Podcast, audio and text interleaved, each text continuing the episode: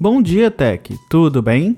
Meu nome é Arthur de Vigir e hoje é quinta-feira, dia 14 de dezembro de 2023, e trago para você as principais notícias de tecnologia. Vamos lá? Começando com uma notícia para os desenvolvedores de aplicativos para Android.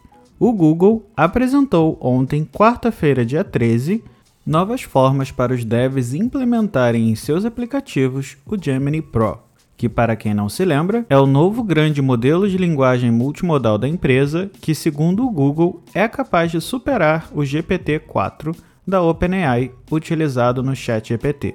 O modelo de inteligência artificial pode ser acessado por meio do Google AI Studio, um ambiente de desenvolvimento que permite a rápida implementação do novo modelo. Nele, os desenvolvedores podem adicionar prompts, criar chaves de API e desenvolver aplicativos baseados em IA. O próprio Google AI Studio gera o trecho de código necessário para implementar o Gemini no aplicativo.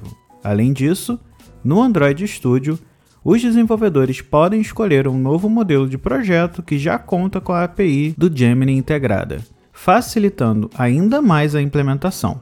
Segundo o Google, após escolher o formato, o usuário precisará apenas gerar uma chave de API no Google AI Studio. Com essas novidades, a implementação do Gemini Pro se torna mais acessível, o que deve resultar no surgimento de mais aplicativos com ferramentas baseadas em IA nos próximos meses, permitindo que o modelo multimodal do Google seja explorado ao máximo.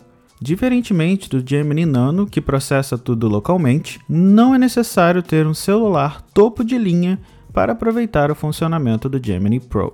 Saindo do Google e indo para a Apple, a empresa agora está vendendo o estojo de recarga com USB-C para AirPods Pro segunda geração de forma avulsa. O estojo é compatível com a tecnologia MagSafe e custa R$ 1.000 no Brasil, 100 dólares nos Estados Unidos e 110 euros em Portugal. No entanto, se uma pessoa possui os AirPods Pro segunda geração com o estojo Lightning e opta por trocar apenas para o case com USB-C, eles continuarão não suportando a reprodução sem perdas, quando usados futuramente com o Apple Vision Pro. Além disso, os fones que vieram originalmente com o estojo Lightning não ganharão suporte à classificação IP54 de resistência à poeira e respingos de água. O estojo de recarga é compatível com os AirPods Pro de segunda geração que vieram originalmente com o estojo de recarga MagSafe USB-C ou o estojo de recarga MagSafe Lightning. Ou seja, os recursos do AirPods Pro segunda geração são determinados pelo estojo de recarga incluído com os fones e não são afetados caso você troque o estojo de recarga. O estojo não é compatível com os primeiros AirPods Pro. Ainda sobre a Apple, no começo deste ano, a Comissão Europeia CE, órgão executivo da União Europeia, apontou que a Apple violou normas antitrust, impedindo que aplicativos de streaming de música concorrentes, como o Spotify, direcionem os usuários para realizar a assinatura sem usar o sistema de pagamentos da App Store.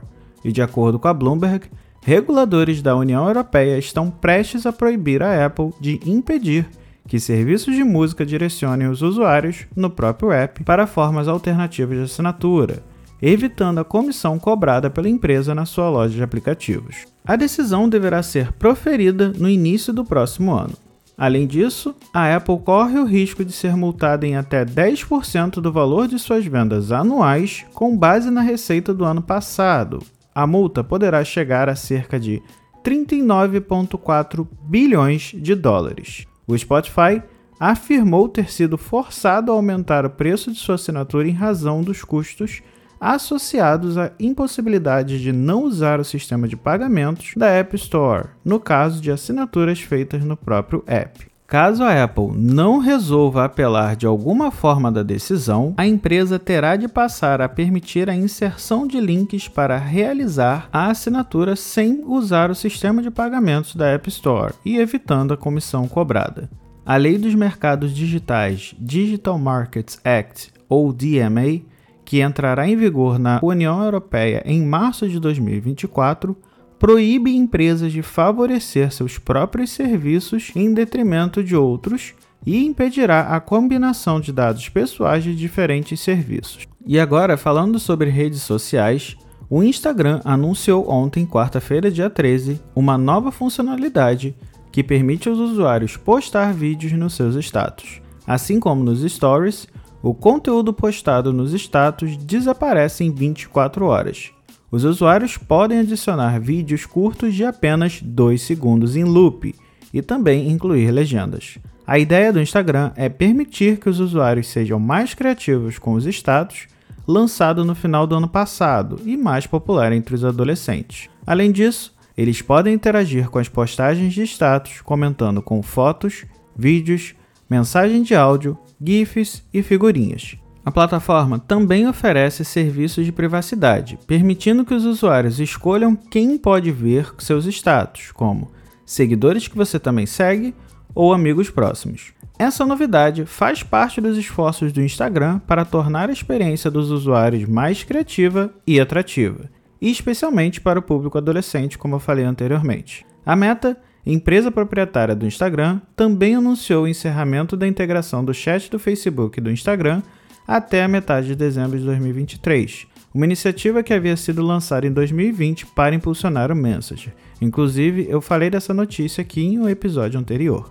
E por último, mas ainda falando sobre uma das redes sociais da Meta, o CEO da empresa e do Threads, Mark Zuckerberg, anunciou que a plataforma está começando a testar a integração do ActivePub, permitindo que os posts do Threads sejam disponibilizados no Mastodon e outros serviços que suportam o ActivePub. A integração é vista como uma maneira de dar aos usuários mais escolha sobre como interagirem e ajudar o conteúdo a alcançar mais pessoas. Desde o início, a equipe da Threads planejava realizar essa integração, que é o padrão de interoperabilidade entre redes sociais descentralizadas, incluindo o Mastodon, o Pixel Feed e outros serviços. Adam Mosseri, diretor do Instagram, afirmou em julho que acreditava que a descentralização da plataforma era fundamental para torná-la relevante para uma nova geração de criadores. Zuckerberg concordou em outubro, dizendo que, na minha opinião, é que quanto mais houver interoperabilidade entre os diferentes serviços e quanto mais conteúdo puder ser compartilhado, melhores serão todos os serviços. Embora essa integração seja uma parte importante do plano da Threads, esse teste parece cobrir apenas uma pequena parte de uma verdadeira rede social federada. Não é possível ainda publicar no Mastodon para o Threads e não é possível transferir a conta entre os serviços. Mesmo assim, o teste reafirma o compromisso da Threads com o ActivePub e com ser parte da rede social aberta mais ampla.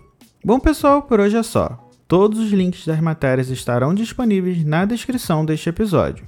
E aproveitando, queria pedir que vocês continuem compartilhando o podcast e, se possível, deixem um review lá na Apple Podcasts ou uma avaliação no Spotify, para que assim o Bom Dia Tech chega a mais pessoas. E para entrar em contato comigo é só me chamar lá no Instagram ou no Threads no arroba ou até mesmo me mandar mensagem no Mastodon, que também deixarei o link aqui na descrição.